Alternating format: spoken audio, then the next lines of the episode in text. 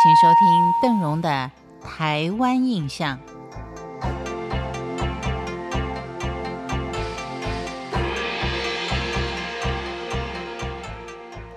在最近几集的《台湾印象》当中，邓荣跟您聊的、跟您谈的，多半呢都是有关于妈祖娘娘还有保生大帝，因为在三四月份呢是这两位神明的生日。而这两位神明呢，经常会显现很多的神迹来保护他的信众。所以在今天的节目当中，我们再来看一则有关于保生大帝显神迹。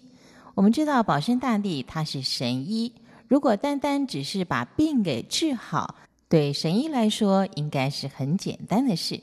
但是如果说我们要让人能够起死回生的话，那就一定是拥有神奇的医术以及慈悲的心怀。我们所看的是在明成祖永乐七年的时候，成祖的原配也就是孝慈皇后，她患有乳疾，使她肿痛不堪，天下所有的名医都没有办法能够治好她。有一天，突然来了一位道士，自称说能够医治皇后的这个病症。当明成祖听到下人报告以后，还是半信半疑的，因为全国上下的名医都看过了，没有人有办法。但是他还是命令内侍把这位神医带往了坤陵宫去，方便询问是用什么方法来治病的。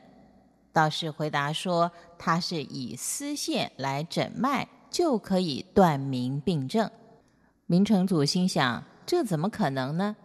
就命令内侍把道士带到皇后的隔壁间，取了一条丝线，一头呢是绑在皇后的手镯上，另外一头呢就给道士来诊视。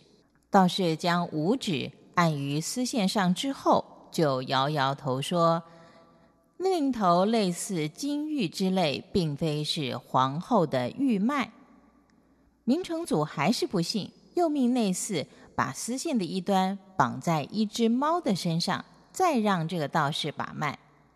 道士再以五指按在丝线上，又摇摇头说：“这非熊非虎，好似猫犬，也不是皇后的玉脉。”到了这个时候，明成祖才觉得心惊胆战，赶快的去向道士道歉。并且命令内侍赶快将丝线绑在皇后的患处，再请求道士诊断。道士诊断之后，就断言肝脉太长，血又凝滞，必为乳疾。这个就需要动到针灸才能够根治。而这位道士就在屏风外面悬挂了指示来针灸他。一时间，乳疾的肿痛立刻消除，并且复原。明成祖当然是非常的高兴。为了要感谢道士救妻之恩，就要赏赐财帛跟官爵。道士是一概不受，更没有多说话，就辞行向坤陵宫外走去。这时候，就忽然看到一只白鹤降临御苑，道士也骑上了白鹤。升天而去，消失无踪。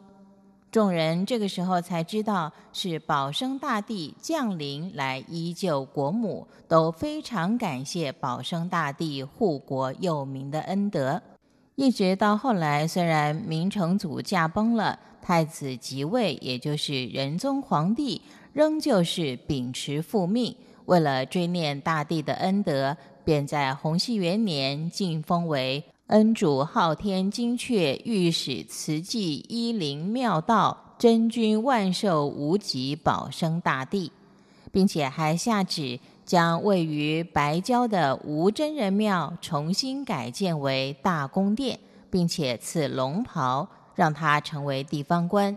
春秋二季都会隆重的来加以祭祀。此后，保生大帝。就逐渐的成为民间著名的神医了。台湾印象我们下回见。